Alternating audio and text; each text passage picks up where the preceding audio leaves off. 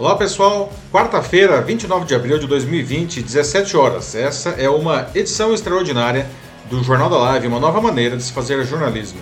Meu nome é Paulo Silvestre, sou consultor de mídia, cultura e transformação digital e vou conduzir aqui essa nossa conversa. Essa é a terceira de três edições extraordinárias do Jornal da Live que estão acontecendo desde segunda ao vivo aqui no LinkedIn. Depois da transmissão terminar, elas ficam disponíveis também em vídeo no YouTube e no Facebook e como podcast no meu canal O Macaco Elétrico, nas principais plataformas de podcast, Spotify, Deezer, Google Podcasts, Apple Podcasts, SoundCloud, você escolhe a sua preferida e encontra no meu canal O Macaco Elétrico. Essas edições acontecem por conta da realização nesta terça e quarta do Red Hat Summit, o evento mundial da Red Hat, que é a maior empresa do mundo de software de código aberto. O evento, inclusive, está terminando agora, né? já estamos aqui no, no fim do segundo dia.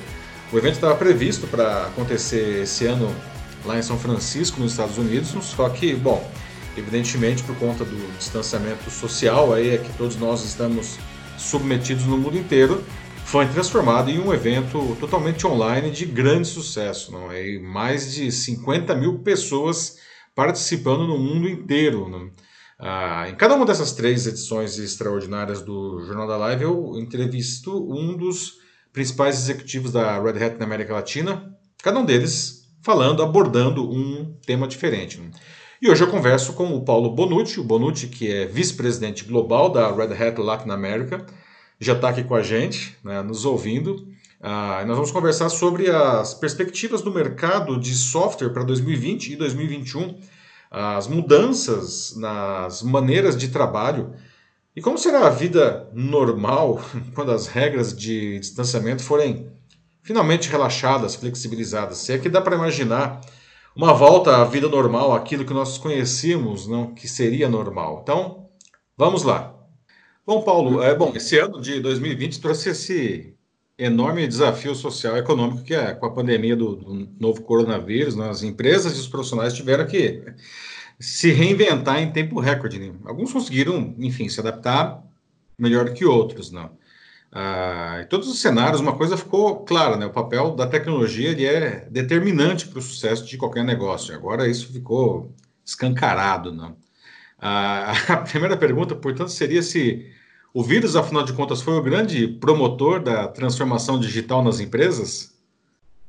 Olha, ele é, é, ele acelerou sem dúvida, Paulo, é, sem dúvida alguma. Eu não sei se foi para a grande maioria das grandes empresas o, o que iniciou, que deu o chute inicial, o arranque inicial para a transformação.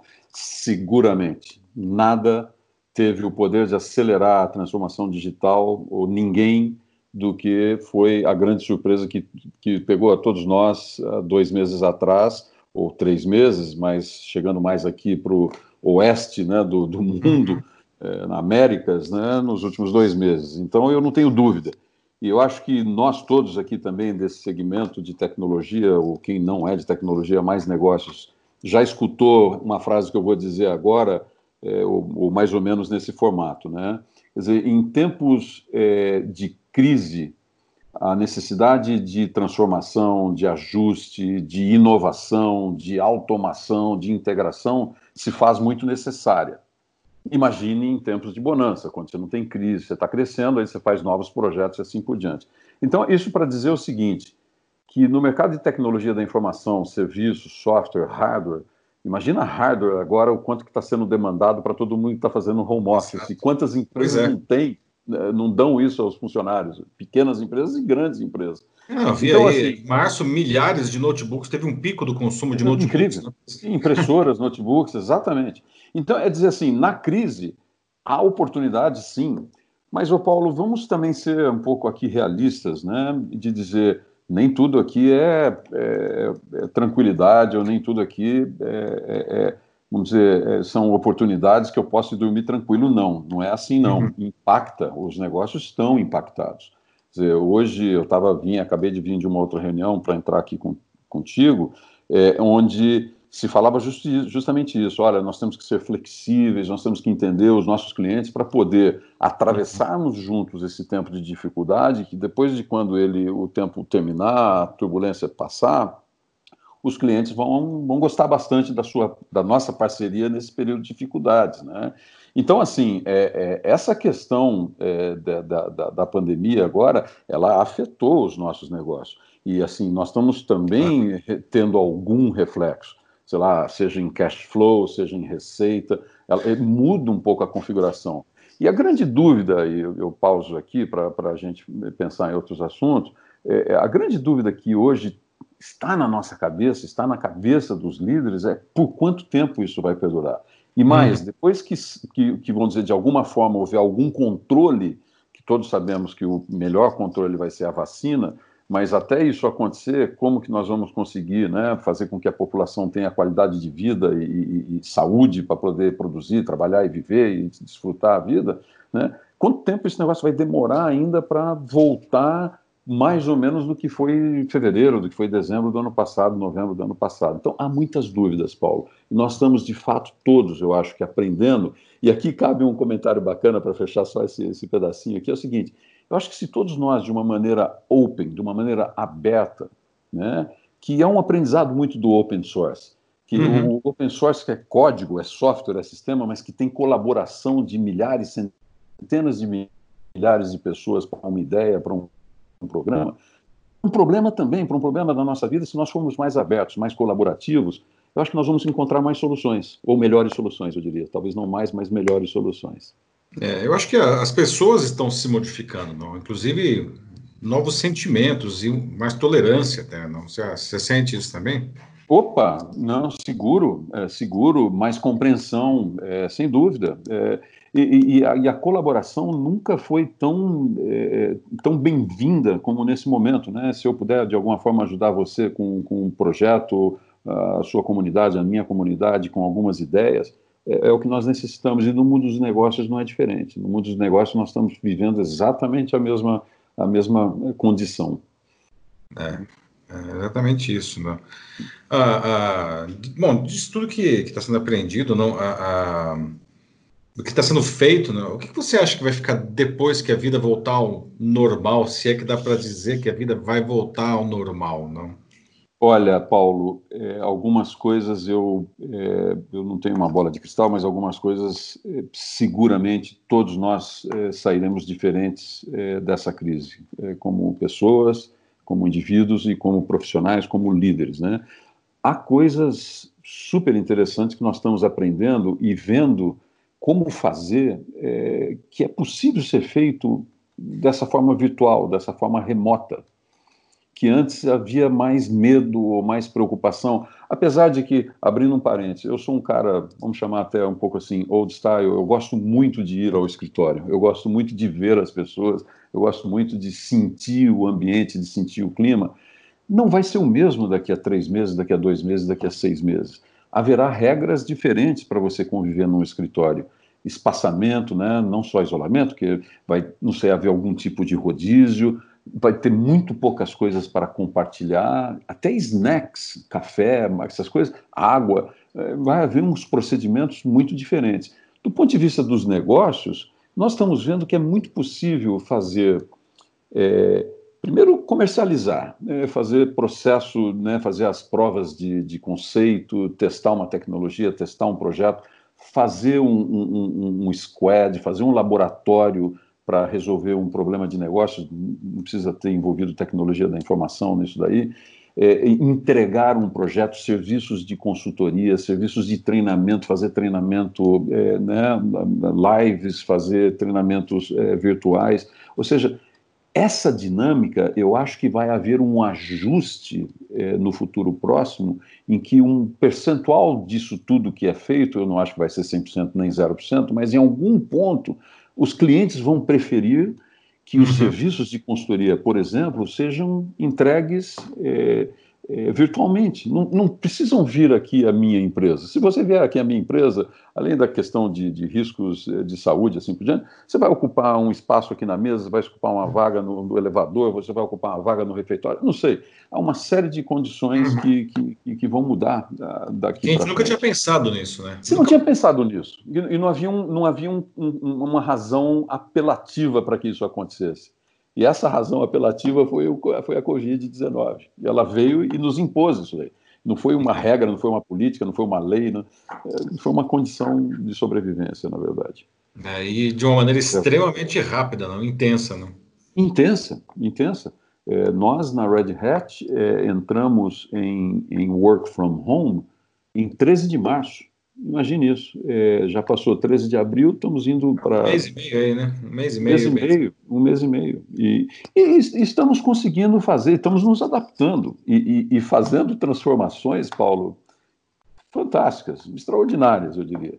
É, imagine você que nós tínhamos grandes eventos, como o nosso Sales Kickoff anual, que a gente juntava aqui nas Américas, sei lá, mais ou menos 3 mil pessoas, fizemos virtualmente. E, e, e sabe, e, e, foi legal, porque olha só que interessante. É, quando nós fazemos esse evento, geralmente, né, nesses eventos de kickoff de vendas, a gente manda toda a organização de vendas.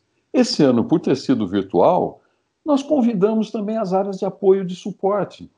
Uhum. Eles adoraram, porque tiveram uma visão muito melhor da empresa de todos os eventos de, de uma organização de vendas. Então, uma, uma pessoa da área de marketing, uma, bom, marketing já, geralmente já ia, mas uma pessoa da área de, de, de, eh, de, facilities, né, do escritório, na área de contabilidade, da área de finanças, tiveram a oportunidade de conviver. Então, esse é um benefício. Uhum. Né? Essa coisa que nós aprendemos, nós vamos para frente, mesmo que daqui a pouco tudo volte a ser tudo volte a ser físico, vamos dizer, tudo volte a ser presencial mais do que físico, né? Errada. Uhum. Mas é, tem aprendizados muito bons. É, eu acho que você está vendo aqui no Summit é, um negócio super interessante, é, que é outro aprendizado muito bom, né? É, geralmente no Summit, né, que, que, é um evento para os clientes, esse é, o maior, esse é o maior evento para clientes do mundo do código aberto, do open source. Esse aqui que nós, é, no passado, é, anos anteriores, trazíamos é, 8 mil, 9 mil, até 9.500 mil pessoas do mundo todo. Esse ano aqui nós trouxemos para esse evento mais de 55 mil pessoas. É assim, é, é ele, o, o, a quantidade de pessoas que você pode tocar e pode trazer hum e que essas pessoas se podem se beneficiar do conteúdo é fenomenal. É, então tem algumas coisas positivas que a gente tem é, que tirar. Claro, você acaba democratizando o acesso à informação. Pois é. Né? Pois é.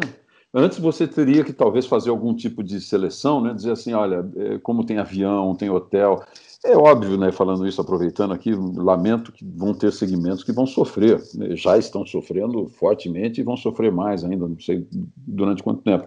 Mas a logística para esses grandes eventos envolvia tudo isso. Então você não conseguia, você não tem dinheiro, fundo, capacidade, nem mesmo de tirar do ambiente de trabalho, não é só uma questão financeira. Imagina exato. você. O cara ficar uma semana fora do escritório. Uma semana fora, exato. Hum. Exatamente. Então, hoje, você consegue fazer com que a pessoa entre. Né, nós temos eventos aqui que estão acontecendo essa semana, é, eventos às 8 horas da noite. Então, pessoas que estão mais interessadas, esforçadas em aprender e saber o que está acontecendo no mundo, é, vão, vão, entrar, estamos entrando. Né? Então, uhum. bacana, tem, tem aprendizados. É, eu, eu, não estou querendo minimizar um impacto sem precedentes, um impacto é, eu preferia não ter tido, né, é, é, pela questão é, pessoal, pela questão profissional, mas já que está aí, vamos, vamos tirar alguns aprendizados e, e, e ver o que, que, pode ser levado para frente como lições positivas. Certamente, não. E, bom, nesse sentido, não, agora uma pergunta de mercado e até uma certa futurologia de alguns meses aqui. Hoje em dia, alguns meses parece totalmente determinante, não? Como que você vê o mercado de software mercado como um todo, para esse resto de 2020, não, aí temos mais de. Bom, a gente está em abril ainda, não? É 29 de abril. E 2021, né? Quando que vai acontecer? Você acha que essa recuperação, né? quando que vai isso vai é, é, acontecer? O Paulo, é, é, uma pergunta extremamente difícil. Eu, eu assim, de, de prever o que vai acontecer é, pelo que nós estamos experimentando nesses últimos dois meses, é, até um pouco mais, desde quando começou esse assunto lá na Ásia, na China, em Singapura, assim por diante, é, é vai variar um pouco de segmentos. Então, por exemplo, as pequenas empresas e médias empresas vão ser mais afetadas. É, essas aí eu acho que vão demorar mais, elas precisam de mais ajuda, elas vão precisar, por exemplo, de algum agente financeiro, elas vão precisar de alguém que ajude a, a passar esse momento em que o cash flow está muito desfavorável.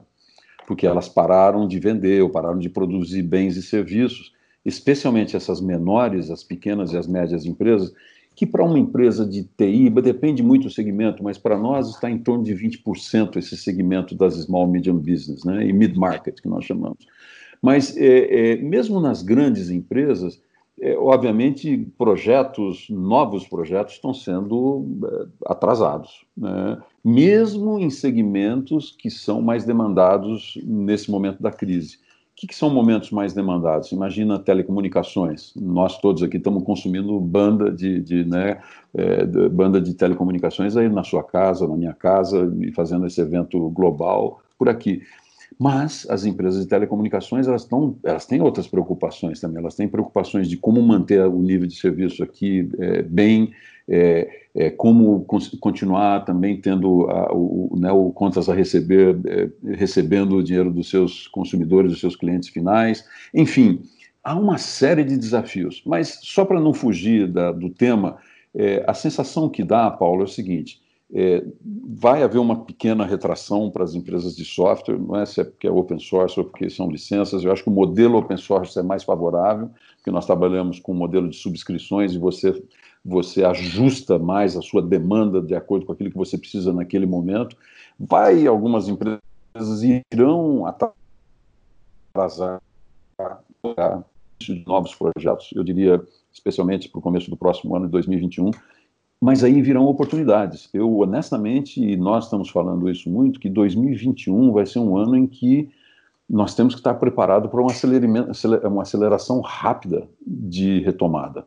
Uhum. Se tudo não for muito pior do que nós estamos vendo, porque se for da forma como nós estamos vendo, de que estamos parando os projetos agora, estamos solucionando a questão da saúde, da proteção da vida, que está corretíssimo mas depois nós retomamos os projetos. O que, que, que, eu quero, número um, aqui na Red Hat? Número um, eu quero que as pessoas tenham saúde. Primeira coisa, que se preocupem, se isolem, façam o que for necessário para não sofrerem com os problemas da pandemia. Número um. Número dois, eu não quero perder um recurso da minha organização. Então, eu estou fazendo de tudo para motivá-los, para incentivá-los, para reconhecê-los, para mantê-los ativos, para mantê-los proativos, para mantê-los produtivos. Porque na hora da retomada, eles já estão aqui conosco. Então, uhum. felizmente, nossa taxa de attrition, né, de, de perda de pessoas e assim por diante, ela é muito baixa. E nós temos que gerenciar para continuar que fique muito mais baixa ainda, porque no momento da retomada nós vamos correr com, com essa equipe que nós temos aqui. E outros que, obviamente, eh, virão para a nossa empresa. Essa, é legal você falar isso, não? A como motivar um funcionário nesse momento, né? E manter a, a base de clientes aquecida, né? É. Olha, a, eu vou dizer para você, é, essa questão da motivação é uma coisa que, que, que, que, é, o Peter Drucker fala alguma coisa parecida com isso, né? Assim, nós como os líderes, nós temos um papel de recarregar a nossa energia para poder energizar aqueles que estão na nossa volta, uhum. né? Então, assim, é, é, é, um, é, um, é, um, é, um, é uma, um alto controle, né, para que eu acorde todo dia, é, venha para o meu computador, para o meu telefone, é, contacte as minhas pessoas, entenda se tem algum sinal de estresse, algum sinal de desmotivação para poder trabalhar isso. Então você tem um fator psicológico, um, fator humano, mas também tem um fator financeiro. Quer dizer, deixa eu dar algum exemplo assim, em algumas áreas aqui da empresa, nós estamos garantindo uma parte significativa dos bônus nesse momento da, da, da é, nesse momento da crise. Por quê? Porque nós queremos manter as pessoas dizendo assim, isso aqui é temporário, nós precisamos de você, continue se educando, continue trabalhando, ligue para o seu cliente, ligue para o seu parceiro, se mantenha ativo, porque a última coisa que nós queremos é que você é, fique esperando. Não, não, temos, não, podemos esperar agora, nós temos que fazer as coisas nos aproximar dos clientes, e está dando certo, Paulo, está dando certo. Ótimo. Mas é um desafio. A questão de animar e manter as pessoas ativas é um desafio, eu diria para você, diário, e muitas vezes é, é, você passa o dia 24 horas pensando o que, que pode ser feito agora para dar uma, um gás, né, um ânimo na, na população. Mas está indo bem, felizmente, por enquanto as lições são, são, são adequadas, eu diria. Mais um aprendizado para a lista, né? Olha, pois é, rapaz. É, é, imagine o quanto que todos nós vamos sair maiores, que a gente sempre diz, né? Tem os chavões, né? Ah, vamos sair maior, vamos sair melhor. Mas é, esses são exemplos. Mas é, é verdade. É verdade. É verdade. Se, se, se, eu tenho hoje capacidade de motivar você ou pessoas que estão aqui no vídeo para nós conversarmos, você para me motivar, imagina se depois nós pudermos fazer isso e mais alguma coisa né? uma reunião junta, um reconhecimento, um, né? fazer um almoço de, de, de parabenizá-lo por, por, um, por, um, feito é, conquistado, por um objetivo conquistado. Dizer, você pode combinar coisas e, e com, com, é, com, resultados muito, muito positivos. Eu, eu, sou, eu sou muito otimista, né? Agora, eu sou otimista, mas é um pouco do papel que a gente tem que passar para as pessoas, sem distorcer também. De novo, eu, eu insisto, sempre peço para todos eles, não saiam de casa se não for necessário, não viajem, não pode viajar, não pode ir ao escritório, não, não é para fazer isso. Então, é para que se cuidem, para que se preservem, que se preservem. Uhum. E por falar em combinação, né, é, queria até perguntar para você, ah, se você pudesse compartilhar com o pessoal um pouco aqui, ah, bom, o Jim Whitehurst, que era CEO da, da Red Hat, não é Red Hat, em 2018 foi adquirida pela IBM, aliás, a maior compra da história da indústria de software, 34 bilhões de dólares, não? E o Jim, que era CEO da Red Hat, agora ele é presidente da IBM. Né? Exato. Como foi essa, essa transição para vocês que são da Red Hat, não? Olha, muito, muito legal. Eu, eu tenho o privilégio, não é que eu tive o privilégio, tenho o privilégio de trabalhar com o Jim. Né? É, você fala assim, eu trabalhar para o Jim. Não, mas é trabalhar com o Jim. O Jim é tão, é tão próximo de nós, é tão preocupado com a nossa equipe. E agora na IBM. O cara tá, o Jim, ele é o presidente da IBM e ele, obviamente, tem essa capacidade de levar esse espírito de é, colaboração, de abertura, de, de todos serem partes do projeto, como ninguém é, que eu vi na minha vida. Eu, honestamente, posso dizer que, que super, eu sou novamente super otimista. O que já está acontecendo entre IBM e Red Hat é, eu diria, é extraordinário.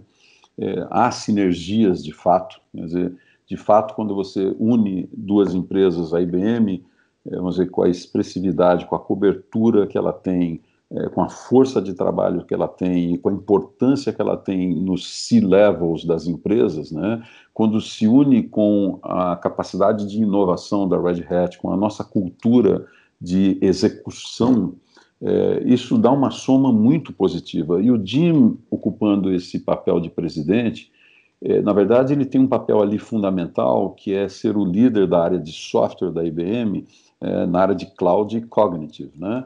E isso dá uma demonstração muito clara que é a grande oportunidade para a IBM, junto com a Red Hat, de fazer com que todos esses clientes que décadas utilizam os serviços da IBM, os, as tecnologias da IBM, poderão contar com a IBM nas próximas décadas. Mais uma década, duas décadas, nós vamos levar esses clientes para o futuro através uhum. das áreas de serviços, obviamente com softwares eh, da Red Hat e softwares da IBM também que estão lá. Né? Então, o papel do DIMA aí vai ser o ponto fundamental né, de criação de sinergias entre a IBM e a Red Hat. Quem poderia fazer isso melhor? O próprio. Né? Vocês viram já o anúncio a semana passada é, dos resultados da IBM do primeiro trimestre é, já foi, de uma certa forma, impactado pela pandemia, mas há ali dados é, muito positivos do impacto que a Red Hat já está trazendo no negócio da, da IBM. Então, assim, é, é, de uma forma positiva que já era esperado, né, por exemplo, a uhum. questão de cash flow, que era esperada para um ano, já alcançou em, em, em três trimestres. Então, olha, é, é, a oportunidade é enorme. O Jim é, ele, ele vai somar muito bem a uma organização extremamente profissional que é a da IBM. Eu acho que a combinação vai ser, vai ser muito legal. Já estamos vendo isso é, e ele vai dar um efeito, eu, eu diria, muito positivo para essas duas empresas. Maravilha. Bom, Ricardo Bonucci, obrigado pelo papo. Sempre muito bom conversar com você. Igualmente. As oportunidades aí. Obrigado também por compartilhar tudo isso daí com, com o pessoal que está assistindo a gente aqui. Ah, que legal. Não, olha, é, adoro é, ter essa conversa com você também todos os anos. A gente faz é, sempre que pode uma, uma conversa. Estou à disposição de você, Paulo. Obrigado pela oportunidade e sucesso. E, vamos em frente. Cuide-se bem é, e sairemos todos mais fortes dessa, dessa, desse, dessa turbulência, dessa crise daqui a algum, algumas semanas, quem sabe. É isso aí. Maravilha. Bom. Obrigado, Paulo. Então, grande abraço. Até mais. Tchau, tchau. Bom, assim concluímos a nossa terceira e última edição extraordinária do Jornal da Live, como parte da cobertura do Red Hat Summit, que acontece esse ano pela primeira vez, totalmente online. Espero que vocês tenham gostado das conversas com o Boris Kuska, o Gilson Magalhães e o Paulo Bonucci, que foi o nosso entrevistado agora. Eu sou Paulo Silvestre, consultor de mídia, cultura e transformação digital. Um fraternal abraço. Tchau.